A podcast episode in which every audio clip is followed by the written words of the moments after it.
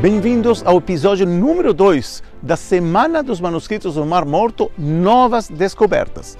E estou aqui na Universidade Hebraica de Jerusalém e eu imagino que muitos de vocês, por não dizer todos vocês, devem conhecer essa figura que está aqui. Estou falando, sim, do professor Albert Einstein, que, junto com Sigmund Freud e outros tantos acadêmicos da época, foram os fundadores da Universidade Hebraica de Jerusalém. Mas nesse episódio não vamos falar apenas de Einstein, de Freud e de outras figuras, mas também vamos ver a conexão entre essa grande universidade, tão prestigiada Universidade Hebraica de Jerusalém, com os manuscritos do Mar Morto. É por isso que eu vou apresentar daqui a pouquinho a uma personalidade muito conhecida que foi realmente pioneira na divulgação e na publicação dos manuscritos do Mar Morto, logicamente professor daqui da Universidade Hebraica de Jerusalém. Também vamos estar visitando um centro de pesquisa que pertence aqui à universidade chamado o Centro Orion, onde vamos também entender o que esse centro faz, por que precisa um centro de pesquisa sobre os manuscritos do Mar Morto dentro da Universidade Hebraica de Jerusalém. E finalmente estaremos junto com o arqueólogo Dr. Oren Gutfeld, do Instituto de Arqueologia da Universidade Hebreia, Hebraica, que vai estar nos eh, contando sobre a última redescoberta, o que se chamou a caverna número 12 de Qumran. Então, gente, é um episódio único, especial e tenho certeza que vocês vão desfrutar e aproveitar muito. Então, já mesmo, vamos começar com esse episódio número 2. Vamos iniciar nosso segundo episódio da Semana dos Manuscritos do Mar Morto, falando sobre a conexão entre a Universidade Hebraica e os manuscritos do Mar Morto. E vamos iniciar esse segundo episódio visitando a casa de uma verdadeira eminência que mora muito pertinho daqui da Universidade Hebraica, no campus de Montes Copos, e que fez história na investigação dos manuscritos do Mar Morto. Mas o mais importante é que essa pessoa que vamos visitar agora fez o que nós em hebraico chamamos de mitzvah, ou seja, uma obra de bem, só que nesse caso para toda a humanidade. Queridos amigos e amigas, é uma grande honra para mim apresentar-lhes um dos acadêmicos mais reconhecidos do mundo. Estou falando do professor Emmanuel Tov, que dedicou toda a sua vida na pesquisa acadêmica em diversos temas relacionados à Bíblia e que teve um papel central na publicação dos manuscritos do Mar Morto. E graças ao professor Emmanuel Tov, que pela primeira vez na história, o mundo inteiro teve acesso ao mais importante tesouro arqueológico da humanidade. Sim, estou falando sobre os manuscritos do Mar Morto. Nascido em Amsterdã, o professor Emmanuel Tov emigrou para Israel no ano 1961. Ele estudou Bíblia e literatura grega aqui na Universidade Hebraica de Jerusalém e continuou seus estudos no Departamento de Línguas e Literatura do Oriente Próximo na Universidade de Harvard. Em 1973, ele obteve seu PhD da Universidade Hebraica. Em 1986, Emmanuel Tov tornou-se professor do Departamento de Bíblia da Universidade Hebraica de Jerusalém, da qual se aposentou no ano 2009. Ele tem sido professor visitante de várias universidades na Europa, Estados Unidos, Japão, Austrália e África do Sul. E, gente, recentemente também no Brasil. O professor Tov recebeu vários prêmios de pesquisa, incluindo o prêmio de pesquisa Humboldt na Alemanha, o prêmio Emet de pesquisa bíblica e o prêmio Israel, muito prestigiado. Em 2006, ele foi nomeado membro correspondente da Academia Britânica e em 2012 membro da Academia de Ciências de Israel. Ele recebeu a medalha samaritana do sumo sacerdote no Monte Gerizim em 2010. E no ano 2017 foi nomeado para a Academia Americana de Artes e Ciências. Emmanuel Tov se especializou em vários aspectos da crítica textual das escrituras hebraicas e gregas, bem como os já mencionados manuscritos de Qumran. Ele escreveu e editou vários livros e artigos, incluindo dois livros didáticos, um deles a crítica textual da Bíblia hebraica, agora na sua terceira edição. Recebeu o prêmio de melhor livro sobre o Antigo Testamento pela Biblical Archaeological Society of Washington. Emmanuel Tov está envolvido em vários projetos de pesquisa, mas desde 1990, prestem atenção, a maior parte de sua energia tem sido investida na direção do projeto de publicação dos manuscritos do Mar Morto.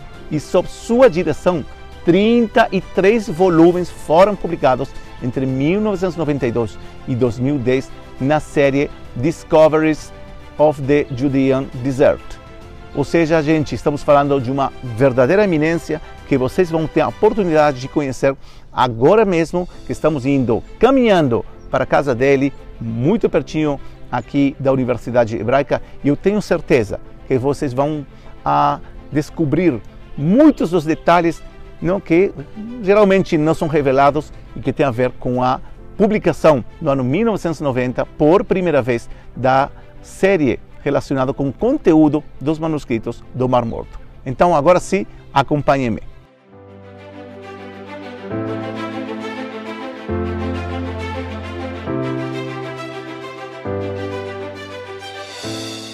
Thank you very much, Professor Emmanuel To, for receiving us here in your house in Jerusalem. It's a great uh, pleasure, great honor to be here. So the first question we have uh, to ask uh, you is the following. You were born in Amsterdam in 1941, without a doubt the worst period in humankind history and in a place conquered by the Nazis. What can you tell us about your childhood in those terrible years? Yes, um, it was not the best time to be born. And I always say, next time I choose to be born in a different period. Um, obviously, I don't remember much. Uh, but my parents were obliged to uh, give me to a, a non Jewish family, a Christian family, when I was one year old. Uh, they did not survive uh, the war, and uh, I was raised uh, during the war by a Christian family and after the war by my aunt and uncle. And afterwards, I stayed in their house. They were my mama and papa for me. I had a good youth in Holland. I went to a very good school, a gymnasium. I like to learn, as I still do. I learned my whole life and uh, I was a member of a Jewish organization, a youth movement, Habonim, and that was my life. So uh, those were not the best times, but we made the best of it. Mm-hmm. And when you decide to, when did you decide to come to Israel, and why? Well, I was a young Jewish boy who uh, did not know much about Jewish life until I became bar mitzvah. Mm-hmm. Uh, the Jewish man at the age of 13. And then my rabbi decided I should come to Bnei Akiva. So, what can I do? I listened to my rabbi and I went to Bnei Akiva. I became a little religious. I laid tefillin here and here for one year, two years, and then I saw that's not for me. So I went to another Jewish movement, to uh, Habonim, or as it was called, Ichud Habonim. And that basically was my life uh, as a youngster. Uh, and you might say it's my life until today because I still have many friends from those years.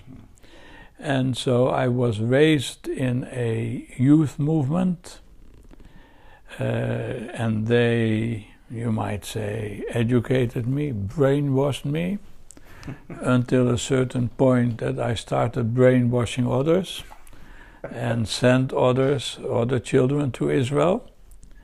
And uh, so I took the necessary step following that education. And then when I was 20 years old, I uh, came to Israel in order to study Hebrew Bible. Mm. And you, did you know that from the beginning you're going to study Hebrew Bible? No. Uh, I might say that I was looking for my roots. Mm. And I found my roots in the study of the Hebrew Bible. First, we studied Bible uh, in the uh, youth movement, Bnei Akiva.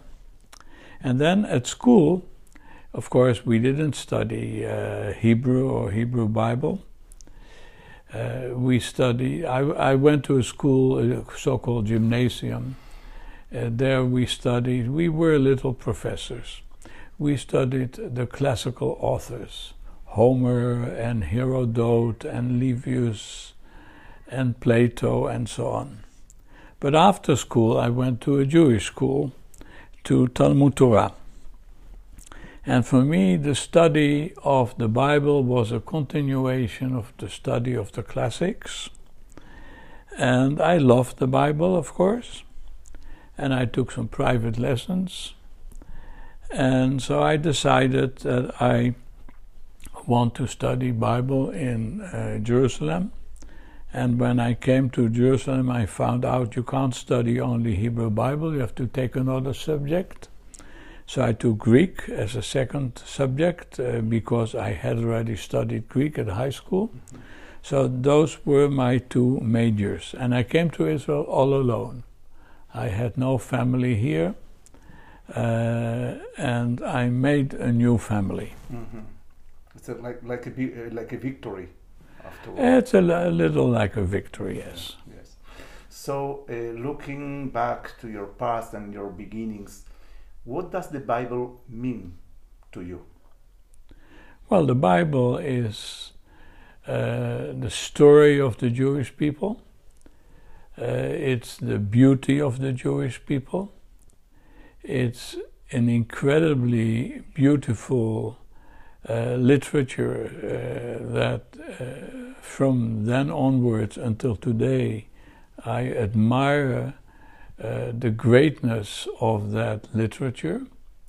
Of course, when you're a scholar, you also see other aspects, and I don't, I'm not involved in uh, the study of the beauty of the Bible. I, in my own study, I deal with other uh, aspects, I deal with manuscripts.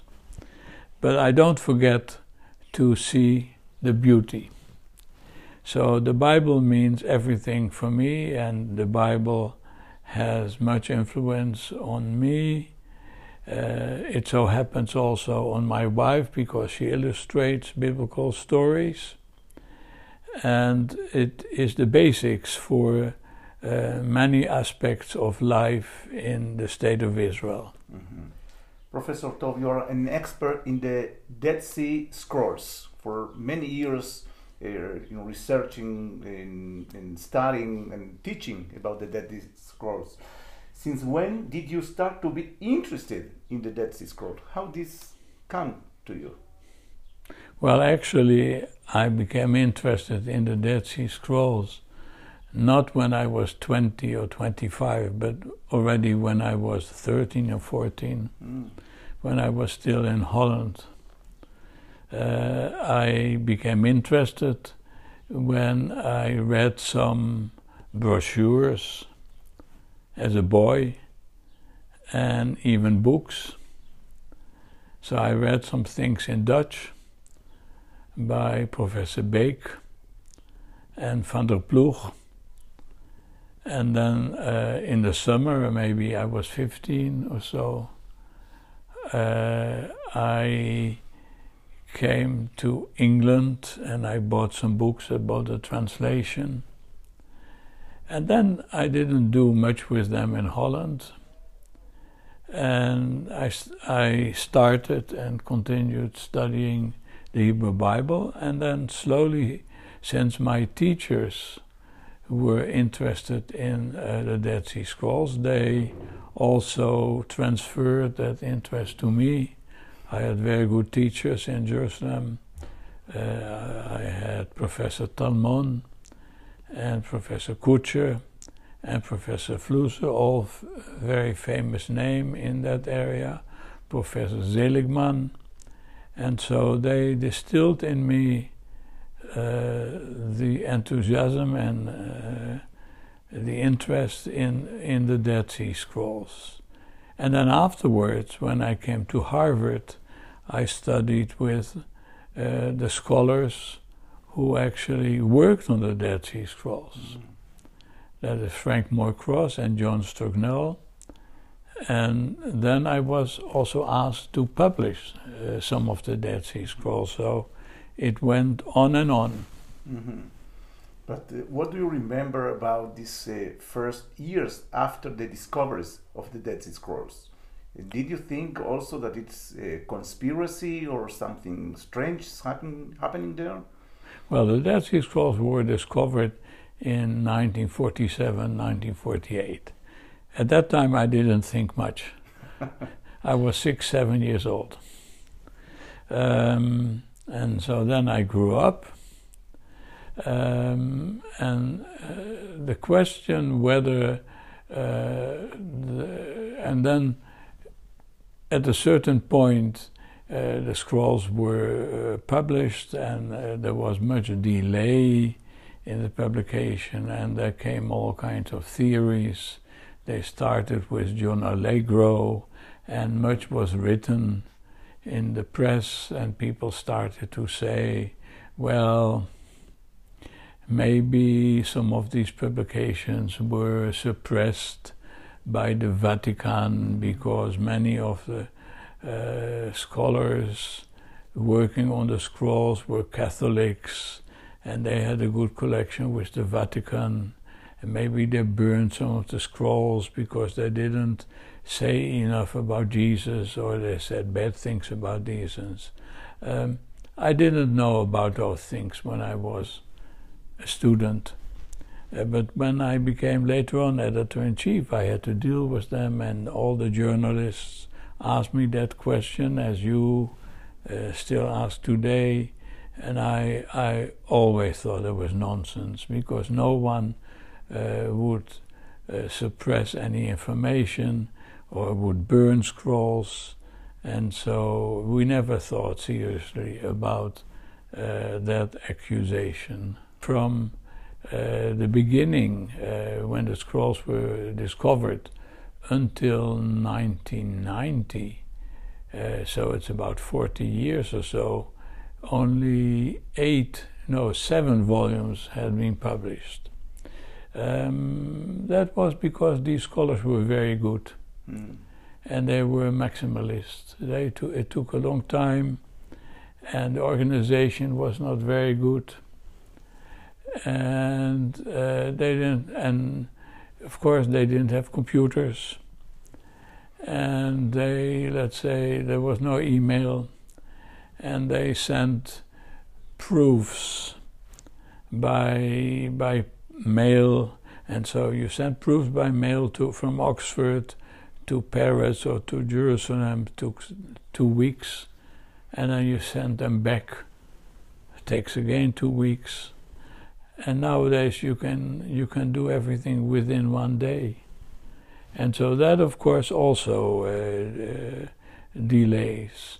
But most of it, it was uh, lack of organization and lack of money. Okay. So we could improve all that much. So in 1990, you, you, 1990, you were appointed to lead the Dead Sea Scrolls publication project.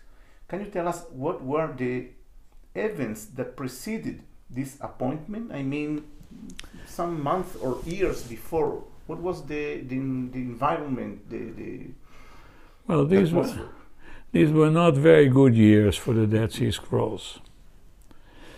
Uh, I was preceded by Professor John Strugnell, who was my teacher, and a teacher that I liked very much. And he also liked me very much. He was my teacher at Harvard, a man with great talents, but also a sick man a sick man, not so much physically, but he had his problems with drinking. Mm-hmm. And he was not stable. And so he did not work well. and he did not arrange the team well, and he made some unfortunate statements also about the Jews, and so he was basically fired from his job. And at that point, uh, these were years uh, already, let's say, what are we talking about? 22 years, 23 years after the Six Day War, when Israel did not intervene in the publication of the scrolls. Uh, the scrolls were in Israel. Uh, that was basically uh, supervising those events and taking care of the scrolls that had been left there by the Jordanians. Uh, so Israel basically had a supervising task,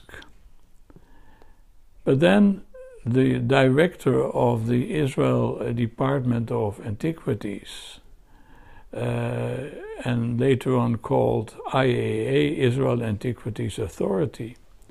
Uh, Amir Drori, the General Amir Drori, took a step and he said, That's enough. We are going to uh, publish the scrolls. And that costs money. And we have to find the right person. Well, I didn't know about all that because they took me. And so they, they had a committee, and they apparently decided that I'm the right person. I was then uh, about 50 years old. Yes, I was about 50 years old. Apparently at the right at the right time. Apparently with the right qualities and the right character. It had to be an Israeli. And so they asked me, and uh, within one day my life changed. and I, not without doubts and, and qualms, I accepted the job. It meant that I, uh, for the next 10 years, had to be half a professor because my, uh, I'm a professor at university, so I became half a professor and the other half was devoted to my work in the publication. It didn't work out that way because my, I became half a professor and another complete job. So I did work for a job and a half. And the center of my activity was at the Hebrew University, and everyone came to me. I enlarged the team together with uh, Dr. Weston Fields, I started the Dead Sea Scrolls Foundation for fundraising. We raised a lot of money, and I've never had any financial problems. I also received money from Oxford. I've never had problems, and so we were able to finance uh, the work of the team. We had assistants, we could buy photographs. We could fund travel to Jerusalem, um, and uh, uh, I had always five or six people working with me in my uh, in my room, um, and I had all the help from the Hebrew University, and it worked out well. In the beginning, it was a, a major challenge because people uh, had a bad opinion on the team, and so they didn't accept me. And they accepted me only after several years, after they saw that the volumes really were uh, getting published. And uh, so there was criticism, uh, etc. And when they realized that I could do the job, they had more trust in me uh, and so we worked for officially 10 years, but in fact 15 years. Uh, and, and so when we finished, it was not in 2009, but no, uh, yeah, it was not in 2000, but maybe about 2005 or 2000. Yeah, about 2005 that we finished, and all the scrolls uh, were out uh, to about 40 uh, volumes uh, plus concordances, that is, books where that give all the words in these volumes and now also computer, text, and so now everyone is happy. So you mentioned uh, criticism, and my question is, what obstacles did you have to face at the beginning or during this uh, great challenge, as you said? Well, basically, people didn't want to believe that we were able to do it. And the public didn't have a trust in me or the team. But why this? And they did, and so they, they asked these questions. Uh, were scrolls burned, as you said, and why took did it take so long, and why don't you show all the photographs? And why is there a monopole uh, and why can't we see everything? Uh, so all these questions were in the air, and we had to say, well, we can show you the photographs.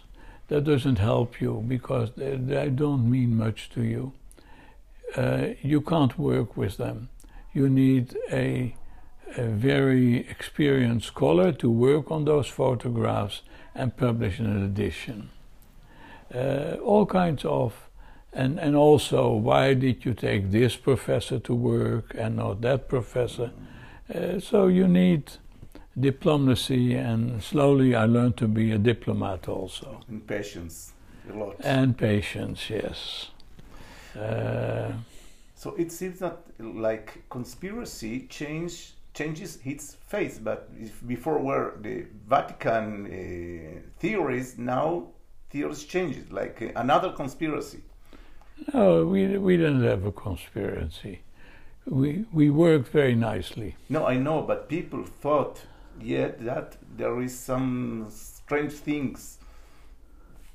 People thought maybe some strange things, but we worked very nicely. We had a nice team Mm-hmm. And we took people uh, because of their qualities, men and women, Jews and Christians, because beforehand no Jews were allowed to work on the scrolls. Uh, every age group, uh, I took anyone.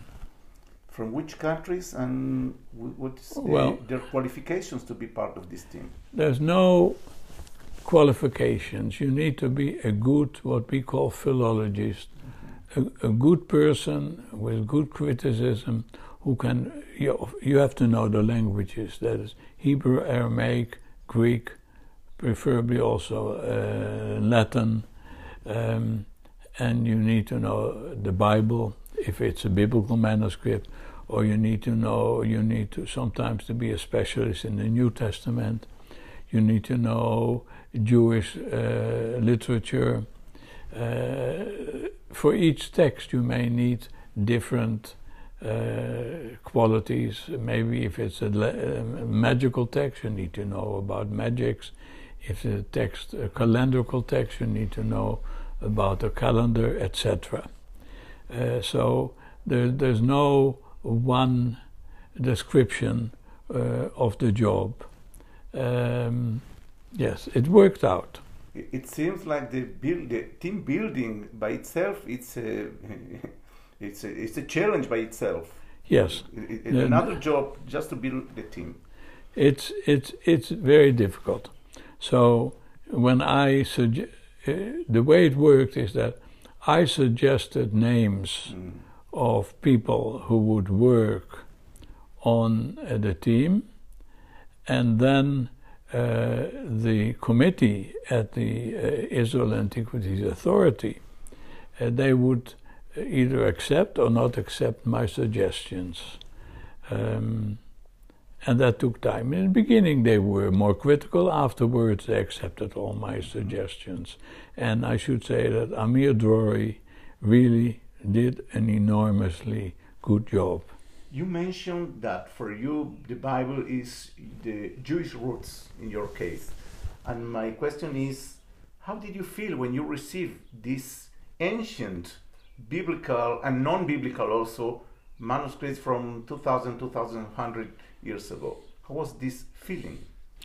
I remember uh, I, we worked from photographs, and working from photographs is exciting. But much more exciting is when Professor John Strugnell took me once down to the cellar of the Rockefeller uh, that was uh, that's where uh, the originals were found, and we were able to see and even hold in our hands a fragment of a biblical book. Today we, you, we are not allowed to hold that in our hands, but at that time uh, the arrangements were not good and we were allowed to hold that. Uh, it was enormously uh, exciting. You hold a piece of Jewish history in your hands, but that's one part. The other part is uh, you feel a certain pride as a scholar because uh, I see these things not only as a Jew but also as a scholar that uh, you are the first uh, to publish those texts uh, we use the term editio princeps, first edition. You, what I say about the edition is not the word of God. It's not the final word, but people will use that in their scholarly work. I may be wrong in certain things, uh, but it it is a first impression. So, to be the first to decipher and to try to understand the text, that gives another type of excitement. You share this knowledge, this huge knowledge, with you, humankind. Yes, I mean, not only me, but the whole team uh, feels the same excitement. The, the, team that you led? Yes. Yes, yes, okay. How many books did you write, Professor Tov? I wrote only 16 books. I edited 50, and as editor in chief, I edited uh, 40. And of those 16 books, two were translated into uh, Portuguese. Did you have here these books? This is my introduction to uh, textual criticism and this was translated by my friend Edson de Faria Francisco, and the publisher is BV. And he did a very good job. It's not easy. Uh, I don't remember how long it took him, but maybe two years. And uh, this was completed uh, maybe a year and a half ago and then I went to, I was invited by him to his uh, university in uh, Sao Bernardo in Brazil. And we had a little conference there, and I talked there. We have another one here in Portuguese. And this is another one that he translated afterwards. Uh, Biblia Grega e Hebraica. yes. Okay. Okay, Professor Tov, uh, you dedicated many years, as you mentioned, of your life to the academic research of the Dead Sea Scrolls. What is in, or what are, in your opinion, the main contributions of your research to this field? I learn every day mm-hmm. Until today. And my field is the textual criticism of the Hebrew Bible and the Qumran scrolls. And I'm an expert in the field of textual criticism. That is, uh, how the Hebrew Bible was written, uh, how it was transmitted from generation to generation, how scribes wrote the text, how they changed the text, how they inserted corrections, how they improved the text, and how there were different traditions of the text. And some of these traditions are in the Bible that we have in our hands, and and that we call the Masoretic text. So, the Bible that you have at your home is called the Masoretic text. And then you have the Dead Sea Scrolls. Those are texts that we didn't know before 1947. Other texts are the so called Septuagint or the Vulgate. So there are many texts. So I integrate all this information, and for me, the Dead Sea Scrolls are very important. And I also published uh, several scrolls myself. I worked much on the scrolls of Jeremiah, of Joshua, of the book uh, The Song of Songs, Shir Shirim, or Canticles. Um, and I wrote a handbook on the textual criticism, um, translated into uh, several languages, uh, German. So I wrote it in English and Hebrew and translated into Portuguese, into Russian and German. And I wrote a handbook on the Septuagint that is now in, into the third edition. Um, and I wrote, well, I don't want to boast, but I wrote 350 articles also. What is, in your opinion, the contribution of the Dead Sea Scrolls to humankind? The Dead Sea Scrolls are very important because they give us an insight, very, very unusual, all of a sudden, completely unexpected, of writings of 2000 years ago. This, we, we can find documents of 50 years ago, 100 years ago, some documents on stone maybe of 2000 or 2500 uh, years ago, but to find 1000 documents on papyrus and leather, that's unheard of. So we know the uh, literature, much of the literature of the Jewish people, uh, both of the Bible and written between uh, the Bible and the New Testament, not of the New Testament itself. That, that, that hasn't been found. That, that, is, was written later. Um, so these documents uh, give evidence of a period of the literature, of the liturgy, that is, the prayers, of the history of the languages, that is, in Hebrew, Aramaic, a little bit Greek, of the thought, the world of thought, that is the theology, of the background of the New Testament, of the background of the groups that were living in ancient Israel, the Pharisees, the Essenes, that's the people who lived in Qumran, the Sadducees, many, many aspects. We haven't seen it all, and we continue to learn from these documents. And everyone is invited to read in the Dead Sea Scrolls. They're available now in all the languages, um, also in Spanish and Portuguese. Mm.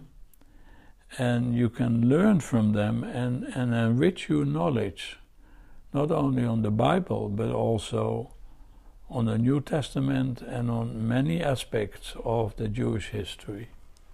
It's very, very interesting that the Hebrew University of Jerusalem is uh, identified with these uh, Dead Scrolls from Sukenik at the beginning when he uh, bought the first uh, scrolls until the last years that Dr. Oren Gutfeld, for example, found a new scrolls empty, um, but the Hebrew University has this tradition. Is there something special between the Hebrew University and the Dead Sea Scrolls?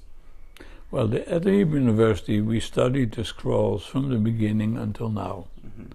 I remember when I was a student, uh, well, at that time we studied only on uh, the Givat Ram campus. Mm-hmm. And when the first uh, big scrolls came to uh, Israel, uh, they were exhibited in what is called the administration building down on the on the down the ground floor. Uh, and there, there, were three scrolls, and were, everyone flocked there in order to see them. And uh, one of the first scholars was Professor Flusser, and of course uh, Yigael Yadin. And I studied uh, with Professor Talmon and we have study centers. We have the Orion Center for the study of the Dead Sea Scrolls. And uh, we have many courses. Uh, we probably have more courses at the university than anywhere else. And we have conferences here, uh, yearly and biannual courses. We have lectures with the Orion Center. Many doctorates are being written here on, on the scrolls. And yes, we have revelations of scrolls uh, together with uh, Professor Michael Segal. Uh, I, I, exhibited a little scroll of Leviticus uh, not so long ago, a year ago, that uh, could not be opened. And uh, so there was some special photography of going around that scroll because the, the scroll was charred, was burned. So this was special photography, and that could be read in a lab in the United States. So yes, we are a major center mm-hmm. for this study. Okay, Professor Tov, I want to thank you. Thank you very much for this uh, uh, amazing interview, for sharing with us uh, uh, just a bit of your huge experience and your your research, and it's um, proud for us to be here with you and to have this talking with you. Thank you very much. You're welcome. Estamos saindo da casa do professor Emmanuel Tov. Ele nos contou sobre a infância dele, os inícios, a grande vocação que ele teve já de jovem em estudar Bíblia também nos contou sobre essa busca das próprias raízes através da Bíblia. Da minha parte, tem sido uma experiência extraordinária. Não só porque estava em frente de um sábio, de um erudito, de uma eminência de renome mundial, mas também porque ele mesmo é parte da história. Ele fez história quando a equipe que ele liderou publicou por primeira vez, em forma sistemática, os manuscritos do Mar Morto. E agora que temos nesse episódio? Estamos agora voltando aqui, vocês veem essa torre aqui, para a Universidade Hebraica de Jerusalém, onde entrevistaremos dois professores muito importantes que fazem uma tarefa muito, muito especial com relação à pesquisa e ao descobrimento, mais descobrimentos dos manuscritos do Mar Morto. Então, vocês podem me acompanhar, vamos juntos à Universidade Hebraica de Jerusalém.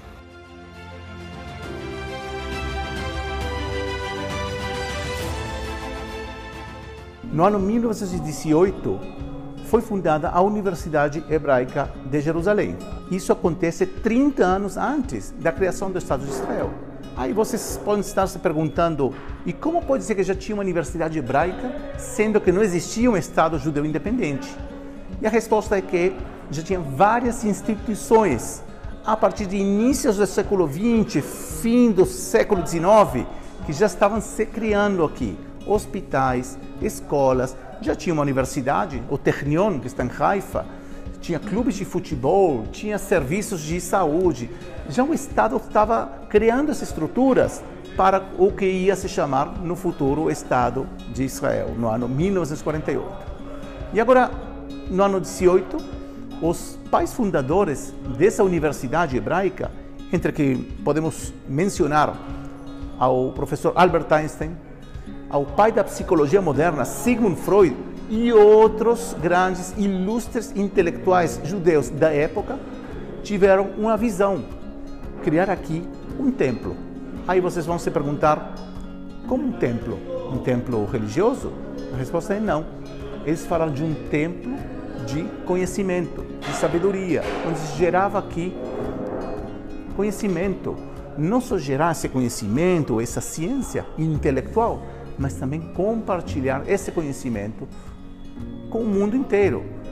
E já já vamos estar falando sobre que coisas, que conhecimento foram gerados nessas mesmas paredes, nessas salas.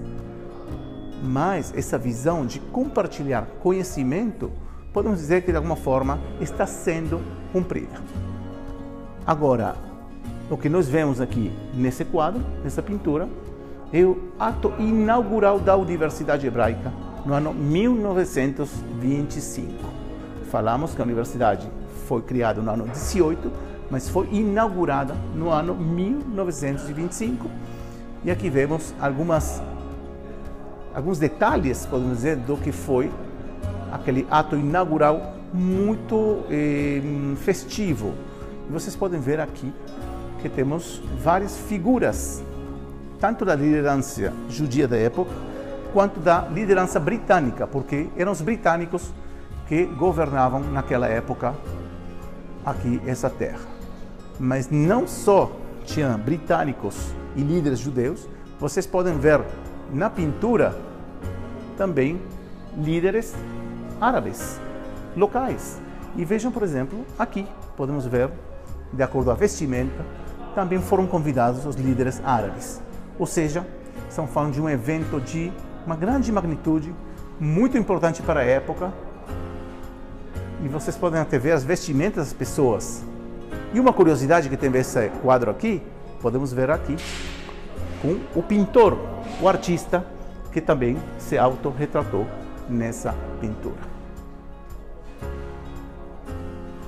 Agora, vamos falar, e quero que vocês me acompanhem, sobre que sucesso teve essa universidade, sobre se a visão da Universidade Hebraica de criar conhecimento e compartilhar para o mundo inteiro foi cumprida.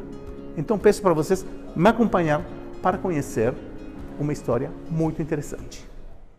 Então vocês podem me acompanhar para ver em que medida a visão dos pais fundadores da Universidade Hebraica de gerar conhecimento e compartilhar com o mundo inteiro em que medida essa visão foi realizada ou, diria, está ainda sendo realizada? Para esse motivo, eu quero mostrar para vocês essa parede que mostra os diferentes professores da Universidade Hebraica que ganharam os prêmios Nobel. Um total de nove prêmios Nobel e mais dois que são prêmios que foram internacionais como se fosse um prêmio Nobel. Mas o mais importante, sem dúvida, prêmios Nobel em diferentes áreas, química, matemática, economia, e o principal que vocês acabaram de ver, professor Albert Einstein, que já recebeu seu prêmio Nobel no ano 1921. Então podemos ver como essa universidade se cumpriu essa visão dos pais fundadores e mostra que ainda está cumprindo essa visão ou esse sonho, estão aqui os últimos oito prêmios Nobel, ou seja, além do professor Albert Einstein, foram recebidos nos últimos 15 a 20 anos, ou seja, no século 21. Ou seja, estamos falando de uma universidade que investe muito, muitos recursos em pesquisa e desenvolvimento. Centro Orion, ou Orion Center em inglês. É um centro que se dedica à pesquisa acadêmica em forma muito detalhada e muito profunda dos manuscritos do Mar Morto.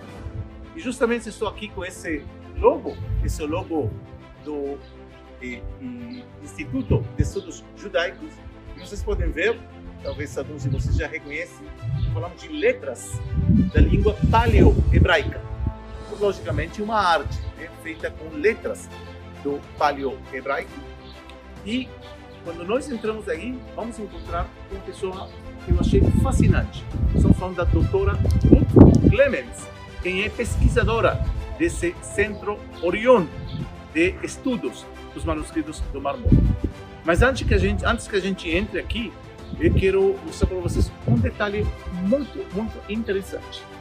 Vocês podem ver aqui essa vista maravilhosa do deserto da Judeia. E eu não me canso de olhar essa vista.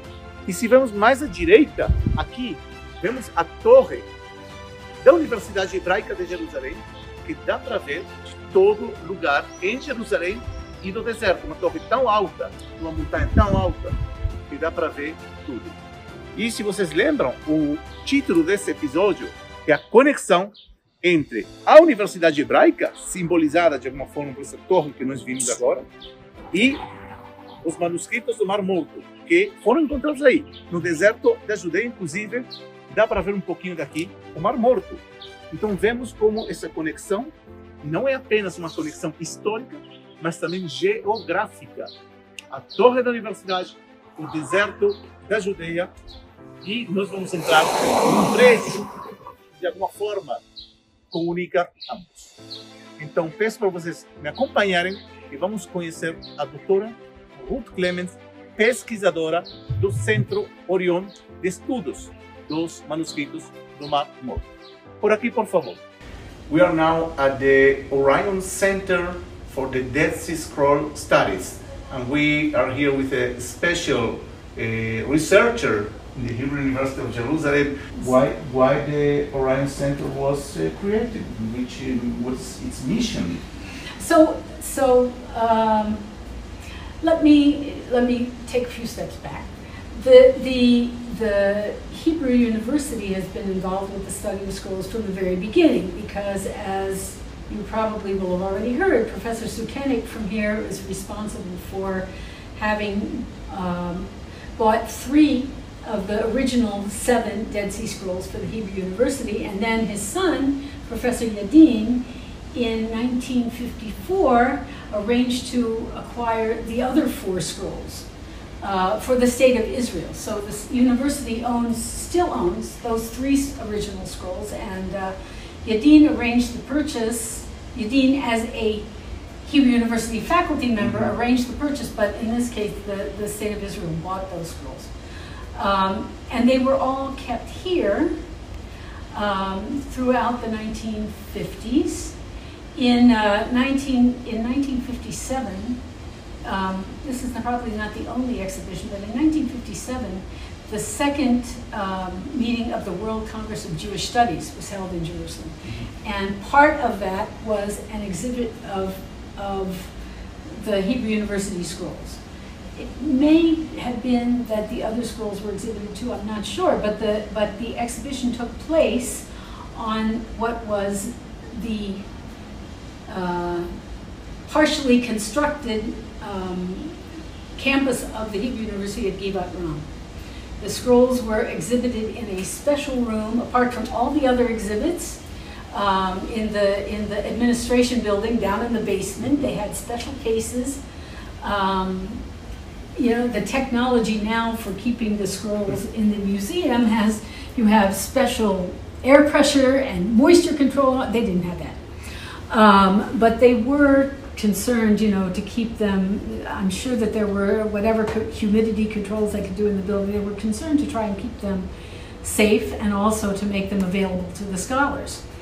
So, um, and and following that conference, or actually already there were underway, the negotiations with um, with what then became the administration of the Israel Museum to make a special place to house the scrolls, mm-hmm. which were going to include both the ones that the state of Israel had and and the ones that were owned by the Hebrew University, and that was the Shrine of the Book. That became the shrine, what is now the Shrine of the Book.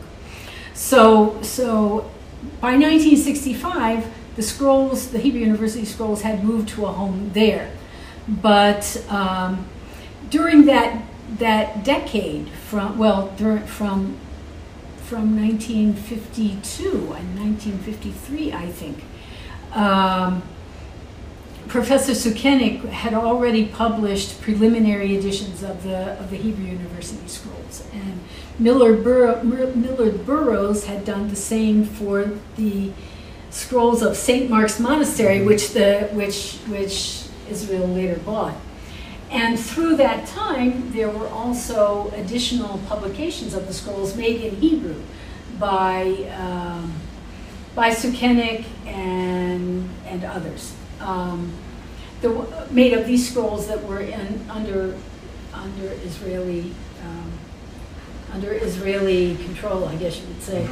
The also the at the on the other side of the border, the then border, the the at the Rockefeller Museum, they had started publishing scrolls in the uh, Discoveries in the Judean Desert series. The publishing team for for the Rockefeller was pretty much uh, European and American and didn't have any Israeli or Jewish scholars on it until the 1980s. When in 1980, I think that year, Emmanuel Tov from the Hebrew University and Lisha Qimron from Ben Gurion became part of the scroll scene.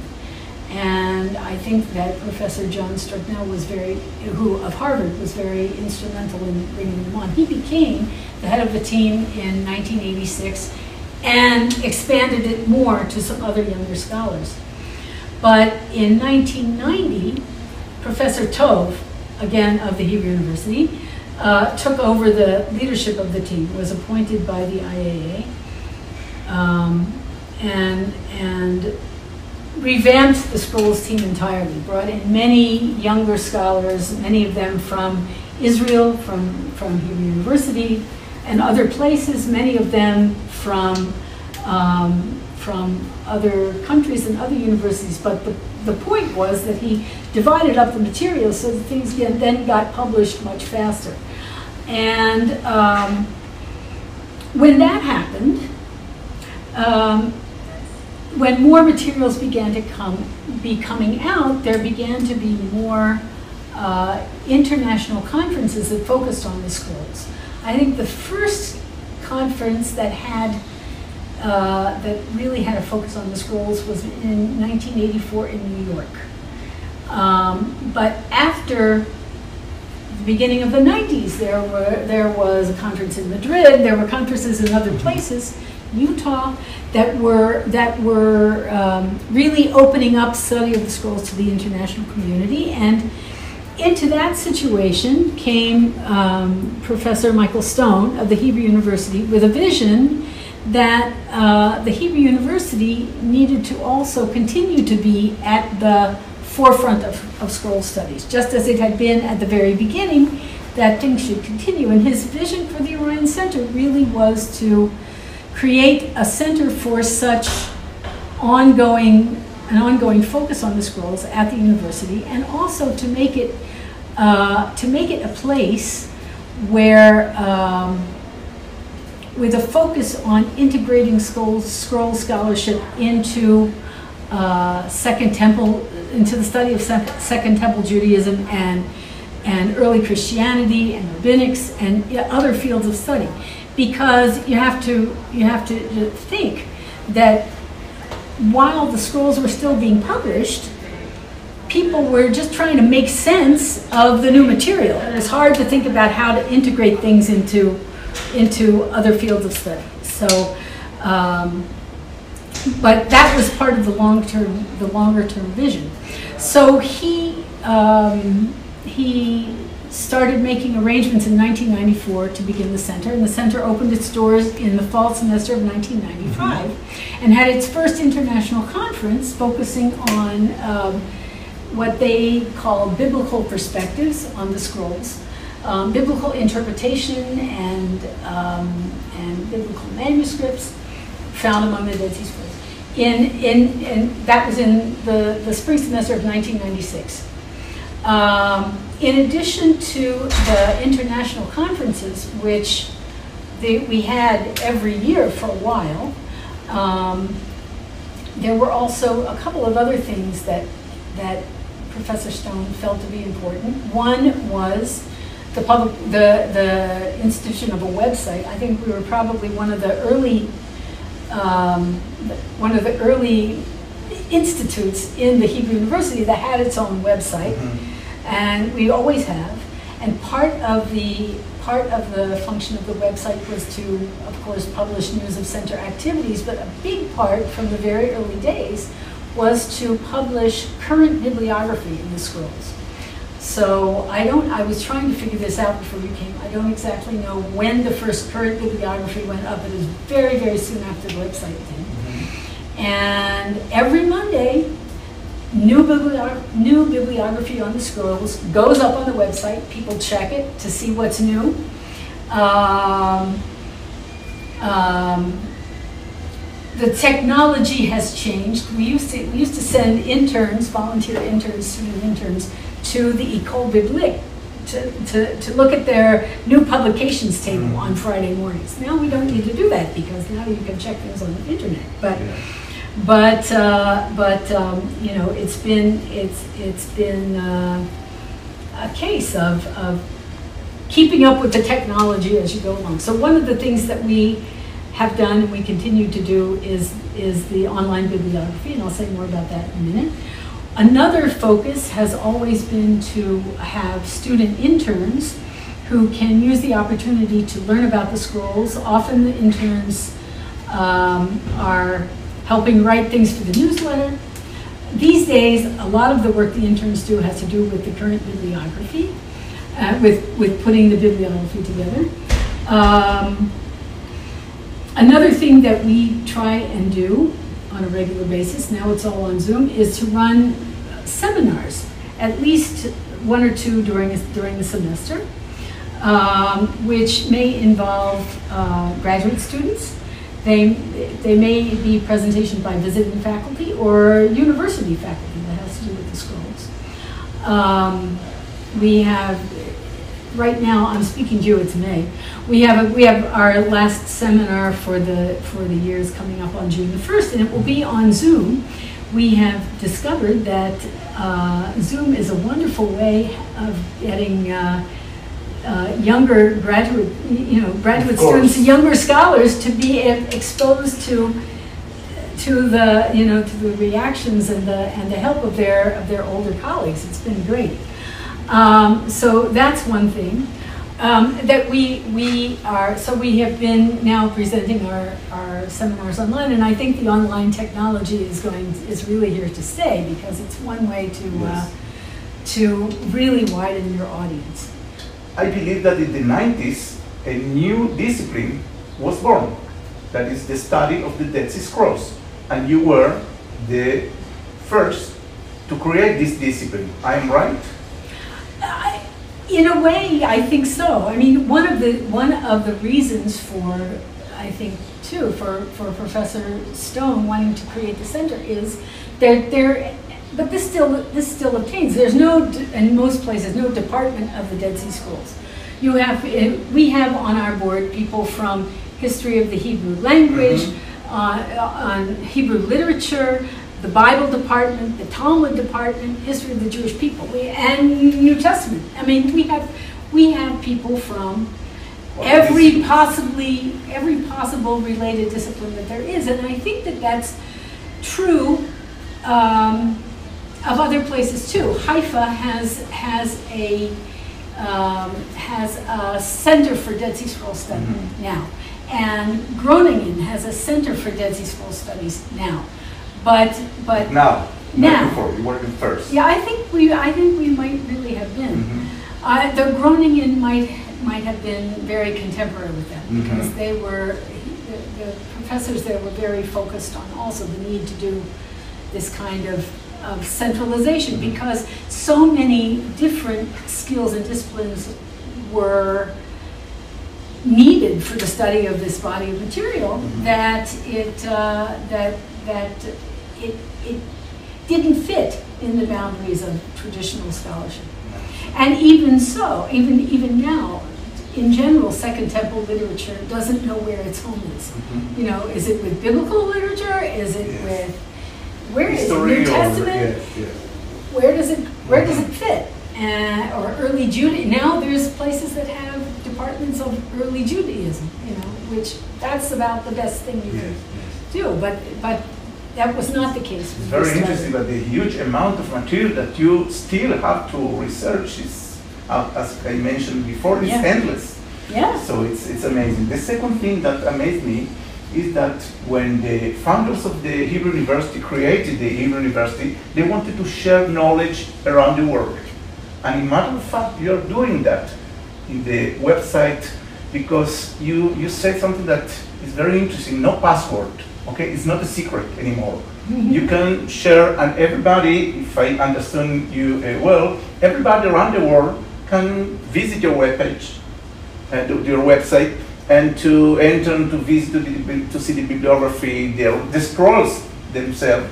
And this is uh, amazing how this, the vision of uh, Michael Stone, Michael Stone uh, fits exactly with the vision of the founders of the Hebrew University. Very nice. Very nice. Thank you very much to invite us here, for inviting us here in this beautiful place. Well, thank you very much, and we invite people to we invite anyone to, to tune into our our now online programming. Expect now a lot of visits to your web Okay, site. Okay, take it. expect from South America, Spain, Portugal, United States. You will see that, okay? Great, that's great. Ok, thank you, Ruth. Thank you very much. Espero que vocês tenham gostado dessa brevíssima entrevista com a doutora Ruth Clemens. Era uma entrevista que dava para muito mais tempo. Eu ia ficar meia hora, uma hora a mais, sem problemas. Só de ver essa base de dados fantástica que tem em português, em espanhol e outras línguas, era para ficar horas aí dentro. Também achei muito, muito interessante que a doutora Ruth Clemens, na verdade, ela acompanhou o nascimento dessa instituição chamada Centro Orion, ou Orion Center. Ou seja, ela viu o bebê nascer. Ela acompanhou a criação dessa nova disciplina de estudo chamada os estudos dos manuscritos do Mar Morto. Então, gente, espero que tenham desfrutado tanto quanto eu desfrutei dessa conversa com a doutora Clemens. E agora mesmo estamos indo para o Instituto de Arqueologia da Universidade Hebraica de Jerusalém. Ali estamos esperando o Dr. Oren Gutfeld, que vai continuar falando sobre a conexão entre a Universidade Hebraica de Jerusalém e os manuscritos do Mar Morto. Eu peço para vocês me acompanharem por aqui. Estou aqui, dizia, na Universidade Hebraica de Jerusalém, nesse prédio muito emblemático, muito simbólico. E vocês se perguntaram, e que tem de interessante esse edifício aqui? Esse edifício é o Instituto de Arqueologia da Universidade Hebraica de Jerusalém, fundada pelo primeiro eh, eh, pesquisador da Universidade Hebraica de Jerusalém, professor Eliezer Sukenik, que ele foi o primeiro na Universidade Hebraica em adquirir os primeiros três rolos do manuscritos do Mar Morto. E o filho dele, Igael Yadin, o general Igael Yadin, comprou depois, mais tarde, depois de alguns anos, outros quatro. E Sukenik foi o fundador do Instituto de Arqueologia no ano 1942. Por diferentes motivos, políticos principalmente, entre o ano 48 e 67, ninguém vinha a esse prédio, nem estudar nem ensinar. E a ideia original de Sukenik era criar aqui um museu instituto. Por um lado, um museu onde você pode exibir diferentes achados arqueológicos, mas por outro lado também um lugar onde possa ser ensinado e estudado a carreira de arqueologia, que no início não era uma carreira independente, mas essa é outra história. E nós vamos entrar nesse prédio.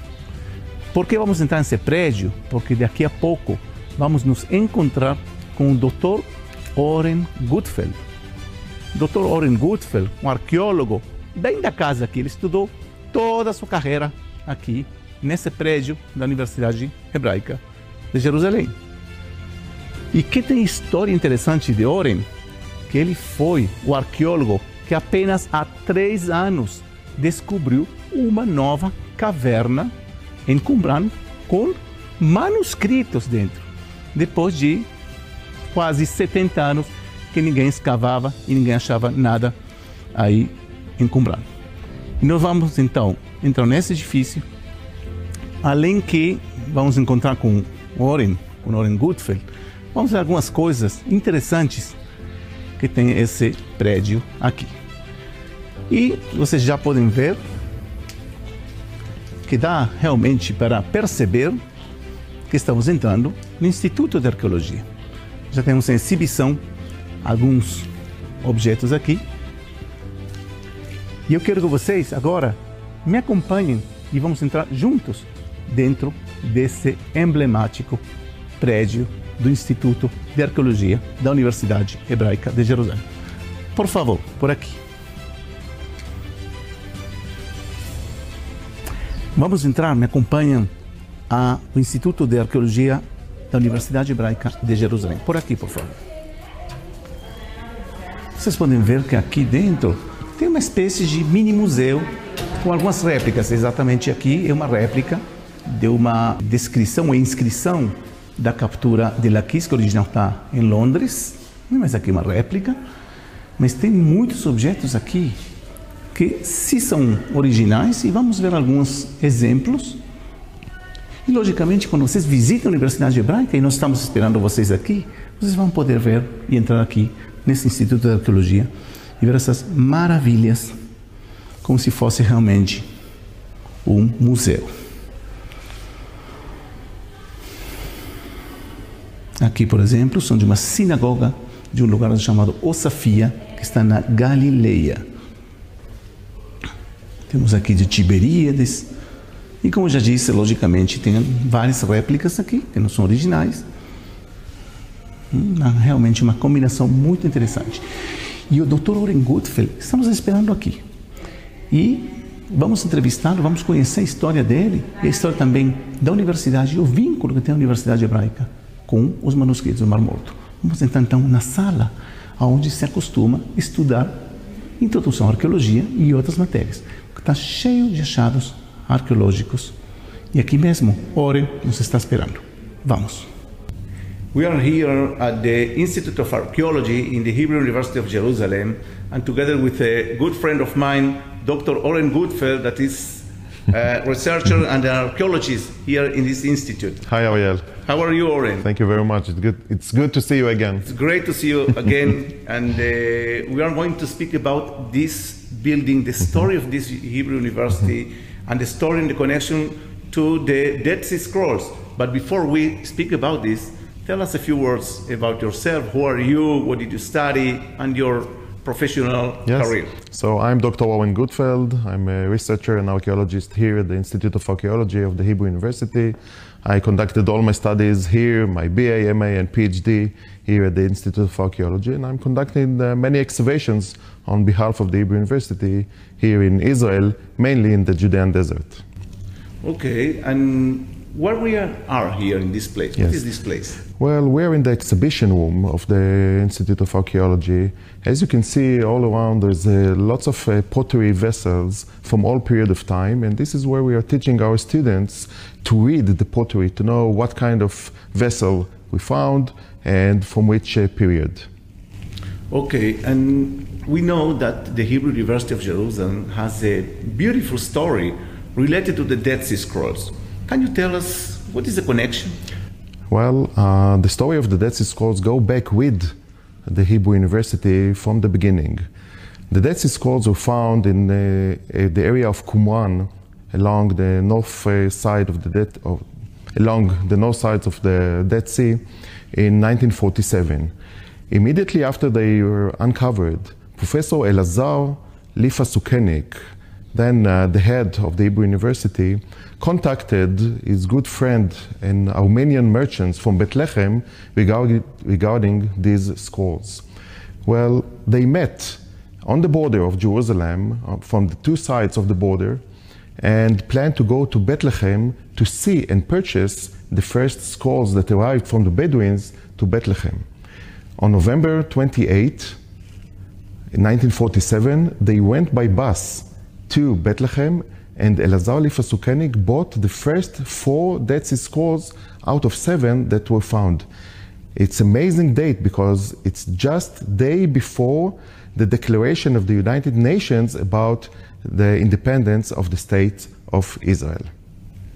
And but the story doesn't end there because the, his son, really, Yigael Yadin, continues this heritage. That's correct. Because of the declaration of the independence of the state of Israel, Elazar Lipa Sukenik could not continue with purchasing the, the, the other um, Dead Sea Scrolls, and they were smuggled outside of Israel first to Beirut and later to New York City.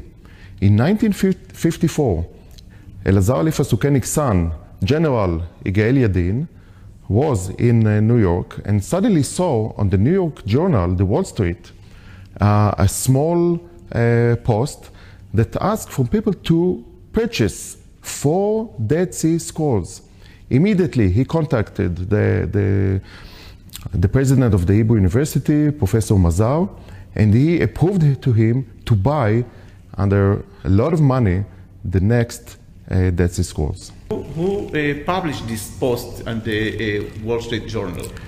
Well, um, the person who published the, the, the, post in the, the Wall Street uh, Journal was a, a, a, monk, an Armenian monk under the name of uh, Anastasius. And he smuggled actually uh, the Dead Sea Scrolls into the States during the time of the Independence uh, War. Oh, and what is the, um, the connection today between the Hebrew University and these scrolls? So what is the status yes. of these seven scrolls? First of all, I mentioned the name of uh, Yigael Yadin, General Yigael Yadin. He was an archaeologist and the head of the Institute of Archaeology of the Hebrew University. One of the Dead Sea Scrolls that was found and his father bought was the Temple Scroll, that you can see over here from a book that Yigael Yadin published, the Temple Scroll. It's a great three book series regarding the Temple Scrolls. It's the longest and the best preserved that's Sea Scroll that was ever found in Cave 11. It was one of the latest to be found. And the Yadin worked on the publications of, uh, of the, the, the, scroll. Today, all the seven scrolls are in exhibition in the Shrine of the Book in the Israel Museum here in Jerusalem. So Yigael was close, of course, from his father and then from his research about the Temple Scroll to uh, the story of the scrolls. And later on, the Hebrew University and the Institute of Archaeology conducted many surveys in the northern part of the Judean desert to look for more uh, scrolls. Famous archaeologists from the Hebrew University, including Yigael Yadin, Binyamin Mazar, and Nachman Avigad, conducted many surveys and excavations in the Judean desert during the 50s and the 60s. Uh, me, myself, in 2017, I renewed the excavations and the survey along the Qumran cliff above the Dead Sea, and gladly I uncovered a new scroll cave some people designated it as Cave 12 after the 11 caves that scrolls were found in them. Um, I'm calling that Cave 53. It's the official name of the cave. Never mind. In general, I found inside for the first time after 70 years seven scroll jars with leads and um, 15 fragments of textiles, two leather strips that used to wrap the textiles around the scrolls, but unfortunately, I didn't find any scroll inside. How this, this excavation in Qumran 2017 was born? Why to come back to Qumran to excavate since everybody theoretically knew that there's no more scrolls to find? That's correct. Uh, in 1992, the Israel Antiquities Authority uh, conducted a large survey along the cliff of Qumran just before the autonomy according to the Oslo Agreement. And then most scholars uh, thought that this is the end of the research and the surveys in the Qumran Cliff.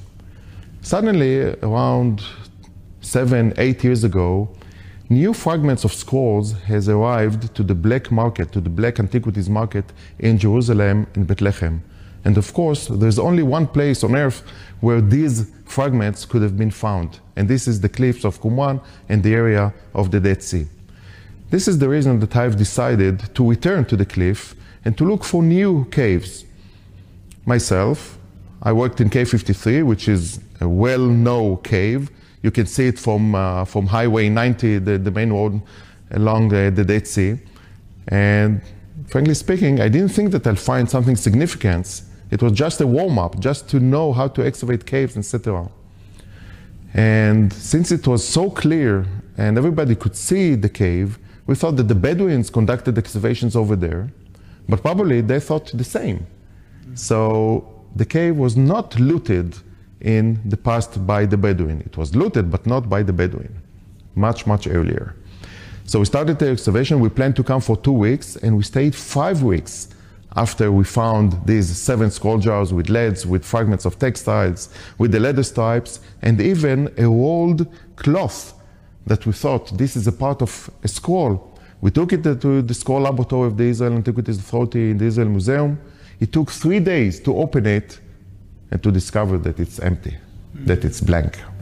How was the, the reaction? Well, the reaction was very, very exciting. To be the first one to find a walled cloth after 70 years that comes from a scroll jars, this is unbelievable.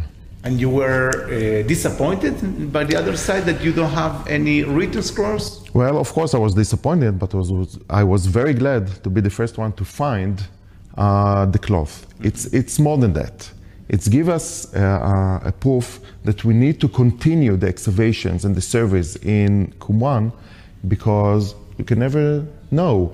Perhaps there are new caves, that there are other caves, caves that were falling, that were collapsed. And attached to, to this cave that I was uh, digging, we found a small rabbit hole for a new cave. We enlarged the excavation of the entrance, we came inside, we dug for a week, a big chamber and found nothing. But during the days that we cleaned the cave in order to draw and to take photographs, one of the workers said, Oren, I can't find the wall. We need to continue excavating. And while he was excavating more and more, he found wall from here, one from there, and an entrance, a corridor that led us to another chamber. And at the entrance to this chamber, we found a complete cooking pot, cooking pot made of bronze. That is weird. From the second century BCE, together with seven arrowheads uh, and lots of pottery. Mm-hmm. So, from one hand, we didn't find any scrolls inside, but it gives us the proof that there are more caves to find, to look for, and perhaps even new scrolls. And this pottery belonged to the community? Yeah? The pottery that I found in K53 belongs to the community. Community. Yes, that's uh, that's correct, no doubt, because those are scroll jars with leads, with the, the textiles that covered and wrapped the, the, the scroll, so there's no doubt about them. The similar, second cave, similar to the to the former, similar, yeah. similar okay. from the late second century BC and first century CE. Okay, and um, you think you are going to find more? We hope. In archaeology, you can never tell, mm-hmm. but for sure we'll continue the research and the excavation and the surveys in hope to find more new scrolls. I know maybe you were born in those times, but can you tell us how was the reaction of uh, uh, Sukenik and Yadin? Because you told about your own reaction, but can you tell us how did they feel? Yeah. Well, um, I can tell you about my own reaction thinking about them finding scrolls in 1947 just and to buy them just the day before the declaration of the state of Israel in the United Nations. I think this is uh, something that goes together. It's the culture of the Jewish uh, people together with the state of Israel. You can't ask for more. Mm-hmm. Why do you think that these scrolls um, you know, uh, are very, very interesting to all the people, to all the world, all, all yes. of the world are um, looking to know. You know, when, when you receive here tourists all around the world, um, a necessary uh, place to visit is the Shrine of the Book. Yes, that's correct. Let's, let's talk numbers. More than 15,000 fragments of scrolls were found in uh, Qumran, belong to more than 832 different scrolls. Most of them are copying of uh, the books of the Bible.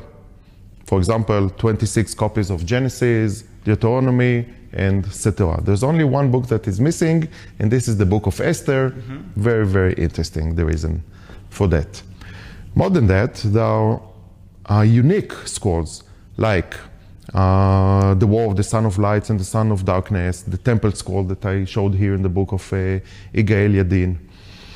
And this is the early culture of uh, the, the, Jewish people. And it's authentic books. It's the only authentic uh, copies of the book from the third and the second and first century BCE. You cannot have something more authentic from that.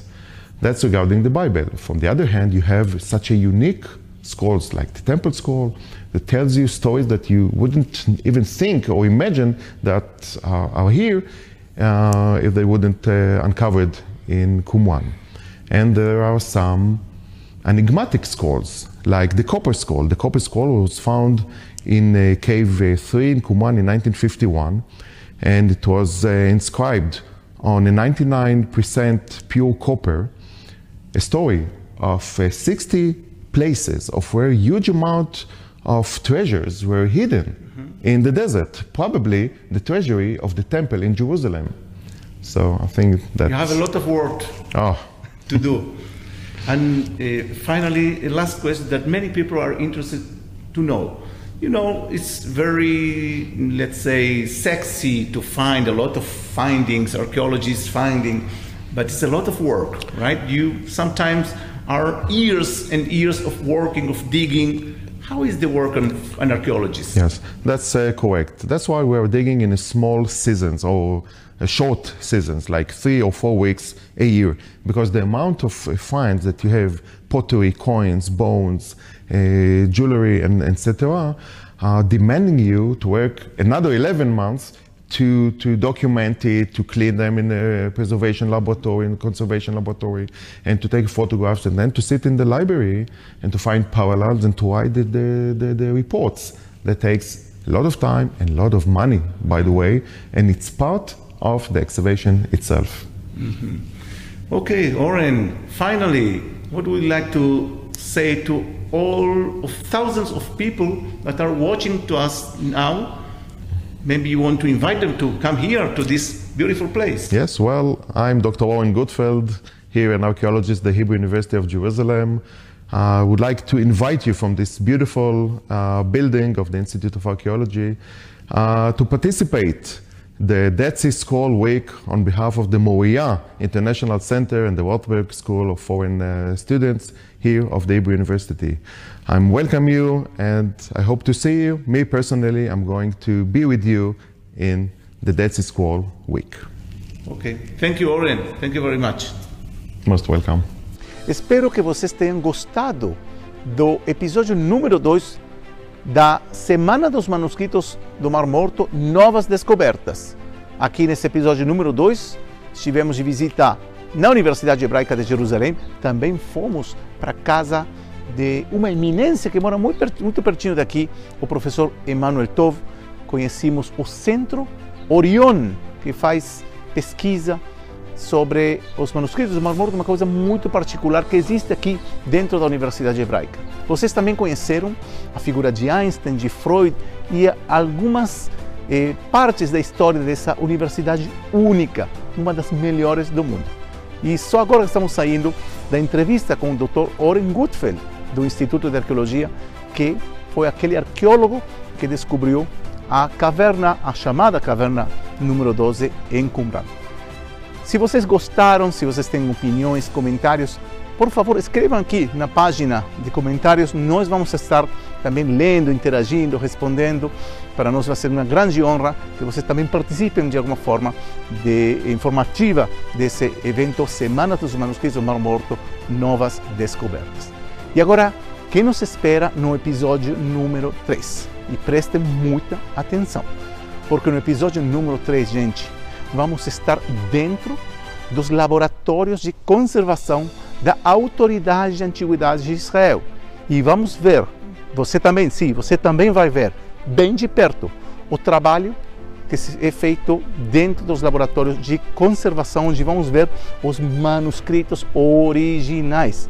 E vamos ter também uma surpresa, deixo para você aberto, mas só posso adiantar que tem a ver com a última descoberta recente, há meses, hum, talvez um mês, dois meses, que foi publicado eh, no mundo inteiro, que tem a ver com os últimos manuscritos do Mar Morto encontrados num lugar chamado Nahar Hever, bem pertinho de Qumran. Então vocês não podem perder esse terceiro episódio no laboratório. Gente, poucos têm acesso a esses laboratórios. National Geographic, History Channel, canais de televisão no geral e, humildemente, também nós, a Moriá International Center, vai ter acesso e, na verdade, você vai ter acesso aos laboratórios de conservação dos manuscritos do Mar Morto. Então, gente, terminamos aqui nosso episódio número 2. Para mim vai ser uma grande honra revê-los no episódio número 3. Um grande abraço aqui da Universidade Hebraica de Jerusalém.